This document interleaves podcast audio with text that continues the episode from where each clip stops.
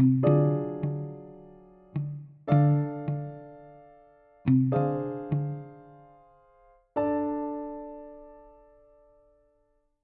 união com Cristo um, significa partilharmos de todas as coisas que aconteceram com ele, como a rejeição, a injúria e a perseguição que ele sofreu. E no nosso programa de hoje, estamos a falar da perseguição.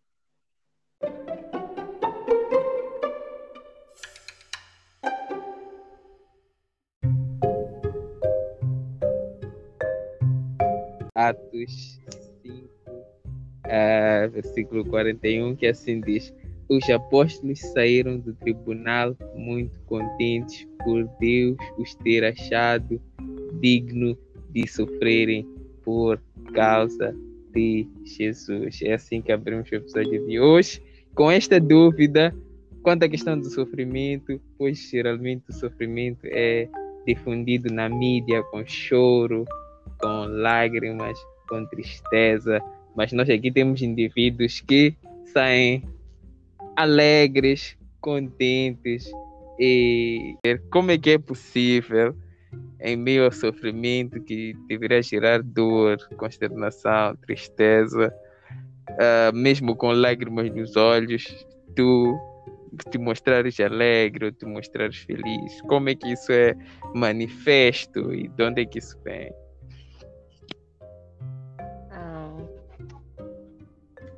Vários exemplos na Bíblia nos mostram que quando nós fazemos o que Deus quer, ou aquela que é a sua vontade, mesmo se estivermos em situações terríveis, nós conseguimos estar alegres, conseguimos sorrir, estar felizes, porque nós sabemos que Jesus o justifica. Nós sabemos que o sofrimento é passageiro, é só naquele momento. Aquilo passar, teremos uma alegria tremenda, sem fim. Uhum. Então, acredito que é o que os apóstolos estavam a sentir naquele momento, que nós podemos sofrer aqui, mas nós no final seremos justificados. Exato. Exato.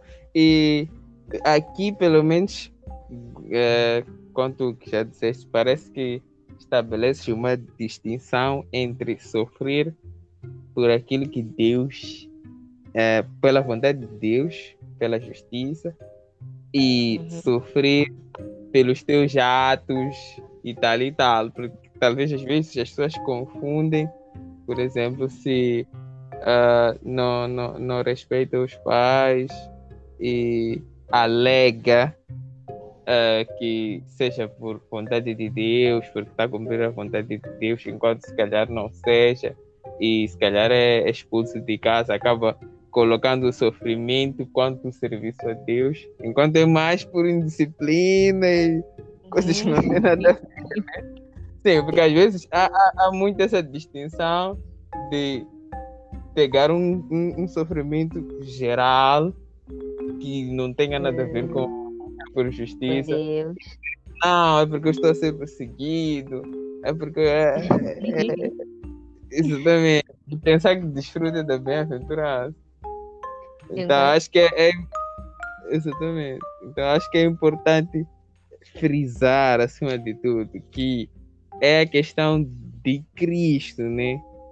É a uhum. questão de Deus em nós. Porque vem aqui, por exemplo, ah, em Mateus 10, 22, diz: serão odiados por toda a gente por minha causa, mas aquele que se uhum. mantiver e até o fim será salvo. Então, só para esclarecer que não é porque tu não cozinhaste ou porque tu deixaste de fazer o teu dever por, no trabalho, por exemplo. A Bíblia nos dá diretrizes que como devemos trabalhar, a questão da dedicação, honestidade, integridade. E tu deixas de ser íntegro no trabalho, deixas de ser pontual, deixas de dedicar e dizes que por causa do evangelho és despedido Depois dizes que não, é uma perseguição. É uma perseguição. Sou bem-aventurado. Sou bem-aventurado. Então, aí para uma armadilha, porque a perseguição precisa ser resultado de ter feito a Deus, vontade justa de Deus, porque há muitos casos de pessoas que fazem aquilo que acham que é o certo, depois dizem porque Deus quer. Uhum. Às vezes nem é Deus, Deus nem fez nada, coitado, anda. Depois dizem é porque sou bem-aventurado. Exatamente. Então, se apoiam nessa bem-aventurança como se a indisciplina deles fosse a bem-aventurança como tal, né? Enquanto no, no, no, não tem nada a ver com isso. Então, é, é necessário colocar uh, o ódio do mundo não em ti como indivíduo, mas porque Cristo está em ti. Sim. Sim e não se... confundir com a punição por desobediência. Exatamente. Então, é, é o mundo de Cristo em ti, não tu como indivíduo. Ah, como indivíduo, tu, tu não. Tu serias um qualquer desprezado Nem por aí. Ligar mas... para ti. Exatamente, mas quando tu já estás na contramão, aí é que chamas a atenção. Uhum. Aí é que chamas a atenção. E. Exatamente, no meio das trevas. Uhum. Exato. E como a luz revela os atos maus, né? E as pessoas não querem que isso venha à luz. É que exatamente já cria esse atrito, né? Então, uh, quanto à questão de uh, desta desta exortação que apanhamos, por exemplo, em, em Atos 14, 22, que diz que Uh, e onde animavam os crentes e lhes recomendavam que continuassem firmes na fé, ensinando-lhes que era preciso passar por muitos sofrimentos até entrar reino, no reino de Deus. Como é que isso é visto? Como é que tu achas que as pessoas veem recomendações como estas num mundo em que exorta-se mais a parar de sofrer, a tomar a vitória e tal como todas as outras coisas que nos agradam e é o que nós queremos ouvir, como é que achas que nós temos tomado ou que talvez devíamos tomar exortações como essas? Ah, nós devemos nos preocupar mais em, em fazer aquela que é a vontade de Deus. E sabemos que a vontade dele não é tão fácil assim de seguir vai doer, mas dói mais por quê? Porque nós temos que nos negar a nós mesmos. Temos que abdicar das nossas vontades, dos nossos desejos, para fazer aquela que é a vontade de Deus. E por vezes é completamente o contrário daquilo que nós desenhamos para a nossa vida. Mas se nós cremos que Deus existe, primeiro, e segundo, que Ele mandou o seu Filho para que morresse por nós e nós nos tornamos novas criaturas. Então, automaticamente nós já não vamos viver aquilo que nós queremos, mas vamos querer viver a vontade daquele que nos criou. E isso, de uma certa forma, pode criar um choque conosco mesmo. Nós vamos pensar, eu sonho em ser, por exemplo, uma grande cantora. Uhum. Mas o Espírito Santo te revela que não, não vai ser cantora. Deve ser, se calhar, uma pregadora. Uhum. E você diz não, não. E quando você recusa fazer a vontade de Deus, o Espírito, como a palavra diz, já está pronto, mas a carne é fraca. Então, quanto mais você tenta fugir do Espírito, você vai sofrer. E esse sofrimento sofrimento a que a palavra se refere é um sofrimento que você causa fugir daquilo que é o seu chamado. Uhum. E no mundo atual em que nós vivemos, eles nos trazem um evangelho fácil. Exato, muito light, é um, é um evangelho é. muito. Ah, é, é, o apelo é muito convidativo. Epa, tu vais, tu vais. E, e, e, são todos os desejos que tu queres. Tu queres saúde, Sim. tu queres é, tu queres bem-estar. E eles dizem: todos os caminhos levam a Deus, qualquer um. Se você vai pela esquerda, chega a Deus. Se você vai pela direita, se você sobe, desce mas não é o que a palavra nos revela. E isso vendo assim de forma superficial, parece ser algo perfeitinho. Então eu posso agir como eu quero, posso ser como eu quero ser e ainda assim vou ser salvo. Isso uhum. é um uhum. engano. Isso é um grande engano, porque como é que você vai fazer a vontade de Deus se não quer, se quer fazer a sua própria vontade? É impossível servir a Deus tempo. Vai aborrecer. Pode agradar o outro, mas em algum momento também vai acabar aborrecendo a ele. E como é que você fica no meio desse jogo todo? Então nós devemos prestar muita atenção nesse evangelho fácil. Diz, não, você não precisa sofrer. Traga tudo que tem ao altar de Deus e Ele vai te dar em dobro. Você leva, uhum. vai deixar lá e sofre, diz já, esse sofrimento é esse que Deus me manda ter. E é, é bem-aventurança. recompensa. Uhum. yeah. e, então, e, e, aí.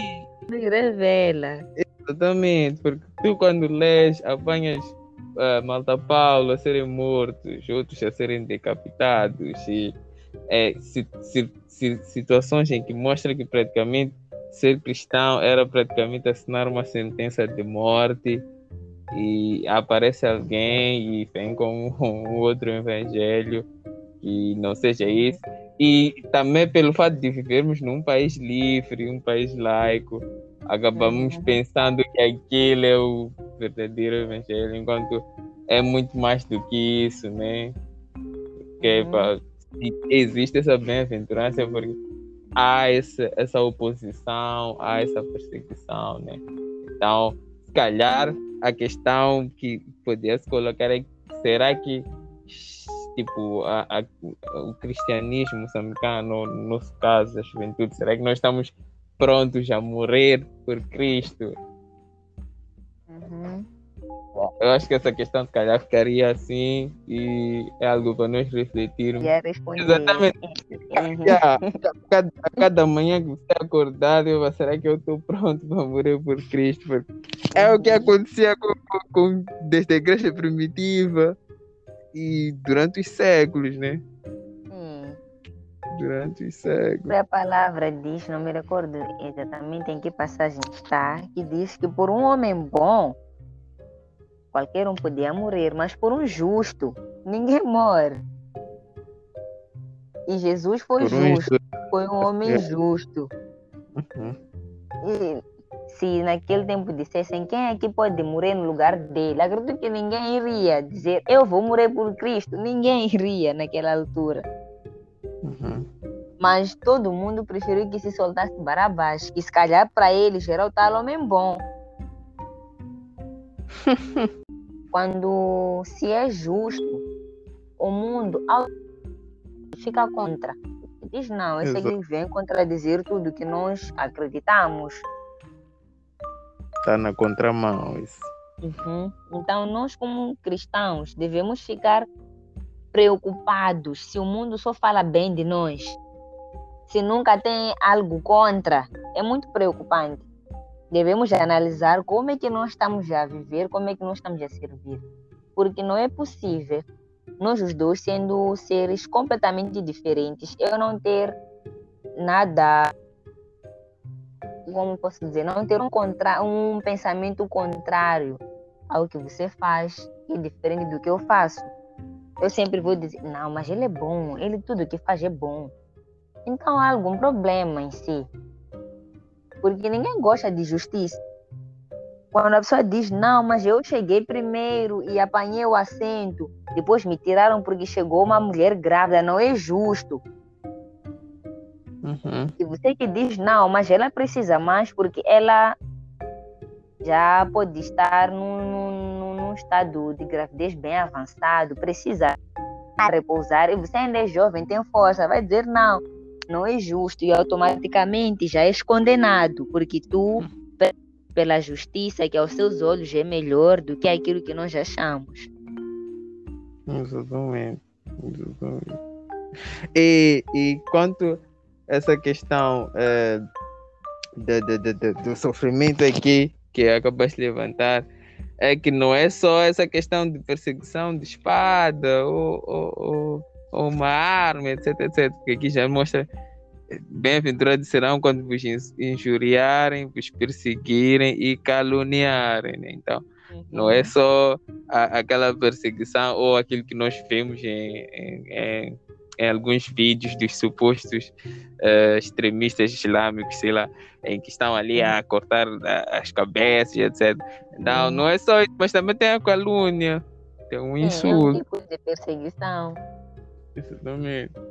Então, quanto à, questão do, do, do, do, privilégio que Paulo mostra em Filipenses 1, uh, versículo 29, deixa eu apanhar aqui uma passagem. Yeah, onde está? Aqui está. 29, que assim diz: Pois Deus vos concedeu o privilégio não só de crer em Cristo, mas também de sofrer por Ele. Como é que sofrer pode ser um privilégio? Parece algo meio contraditório. Contraditório, exatamente. Uhum. Mas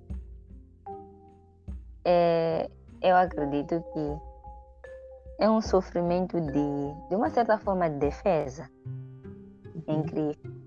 Porque até hoje há pessoas que não acreditam que Cristo veio e morreu por nós. Há pessoas que ainda caluniam a Ele, apesar de já não estar aqui em pessoa, mas ainda uhum. falam mal dele. E se nós sairmos em defesa de Cristo, nós vamos sofrer, vamos ser insultados, vamos ser perseguidos, vamos ser chamados de caluniadores também, assim como ele foi chamado. E é uma bênção, porque aí você percebe, seguem por causa disso, é porque acho que estou a me achegar àquilo que era a pessoa de Cristo. Porque sendo diferente deles, ninguém vai sentir-se ameaçado. Mas uhum. se fizermos aquilo que Cristo fez, se andarmos como Cristo andou, certamente se vai alegrar.